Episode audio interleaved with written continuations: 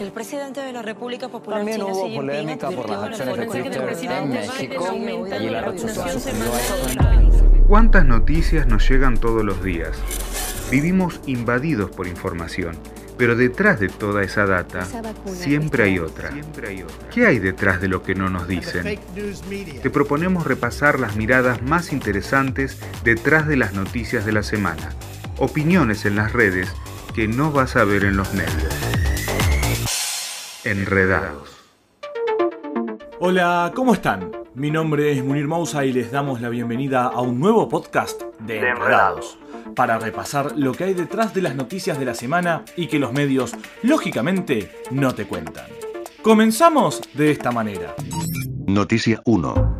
Recordemos lo que sucedía la semana pasada. Al anochecer en Estados Unidos, de madrugada en Siria, el Pentágono lanza el primer ataque militar de la administración Biden, en suelo sirio en la frontera con Irak. Hemos leído condenas por allí, repudios por allá, pero hay algo que a los medios dominantes se les escapó y escapa a revelar. ¿Será que no se enteraron?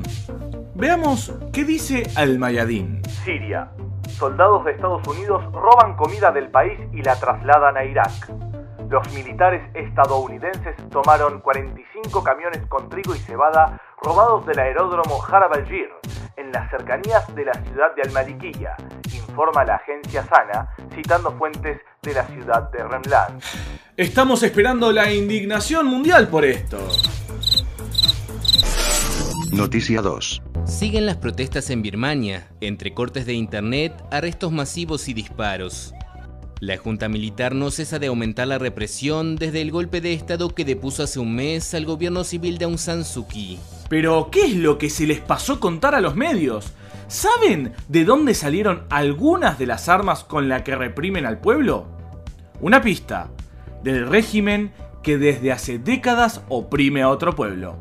Veamos qué dice Press TV. El New York Times reveló en un informe que los generales militares de Myanmar, que dieron un golpe de Estado el mes pasado, han estado utilizando drones de vigilancia fabricados en Israel, dispositivos europeos para descifrar iPhone y software de piratería estadounidense para intensificar la represión de sus oponentes. Pero qué bonito. Y recordemos, por otro lado, que la presidenta encarcelada y el presidente de facto del país asiático fueron los responsables del genocidio, limpieza étnica, violencia desmedida y el éxodo masivo de los musulmanes de la etnia rojiña en ese país. Mejor, pasemos a la siguiente noticia.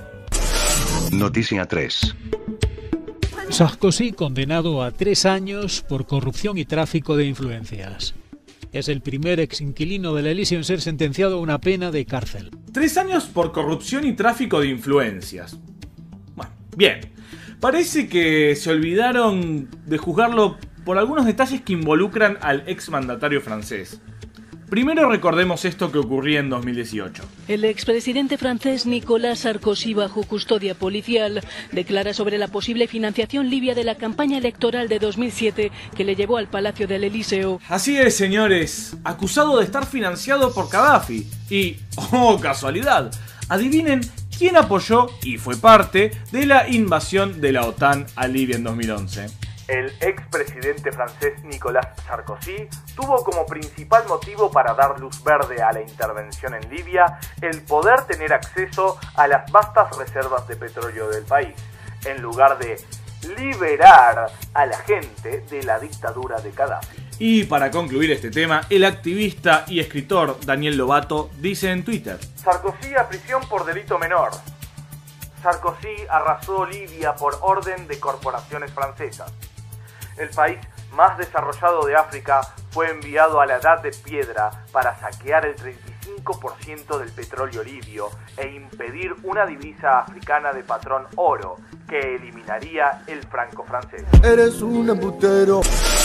Noticia 4. La siguiente noticia la va a enunciar un muy enojado Jaime Bailey. El embajador de la Unión Europea en Cuba, que es un español nombre Alberto Navarro, considera, y así lo dice tan alegremente, que Cuba no es una dictadura.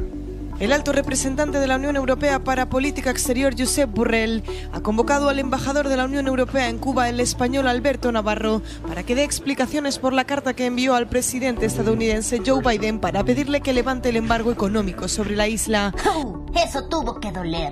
A quien le dolió fue a los democráticos señores de la Unión Europea, que siguen sin preocuparse mucho por la detención del rapero Pablo Hasél en España. Vean lo que dice el diario ABC. Aumenta la presión para que Borrell destituya al embajador en Cuba tras decir que no es una dictadura.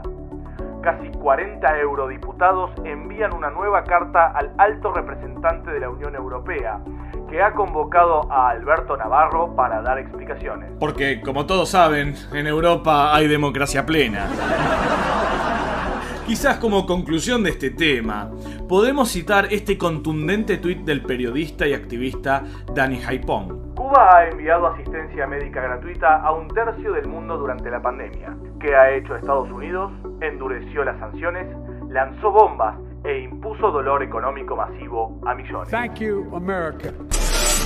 Noticia 5.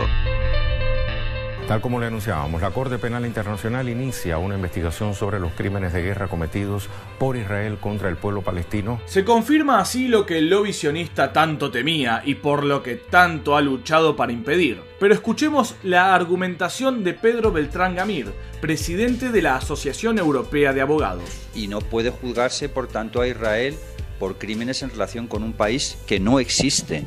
Palestina no existe como país, no ha existido nunca, no se puede considerar en ese sentido a Israel potencia invasora y potencia que pueda cometer crímenes por algo que se ha producido en su propio territorio. Eso es mentira y lo sabes. Un pequeño recordatorio para estos señores que tan nerviosos se ponen cuando de justicia internacional se trata. Diario El País, noviembre del 2012. Por una abrumadora mayoría, la Asamblea General de Naciones Unidas admitió este jueves a Palestina como Estado observador, tras una votación en la que 138 países se pronunciaron a favor. De esta manera, la organización más representativa de la voluntad internacional reconoce implícitamente la soberanía de los palestinos sobre el territorio ocupado por Israel desde 1967. No más preguntas. Ese ha sido nuestro repaso de la semana. Nos reencontramos, Dios mediante, la próxima semana. Mi nombre es Munir Mousa y esto es Enredados, un podcast de Annur TV. ¡Estén alertas!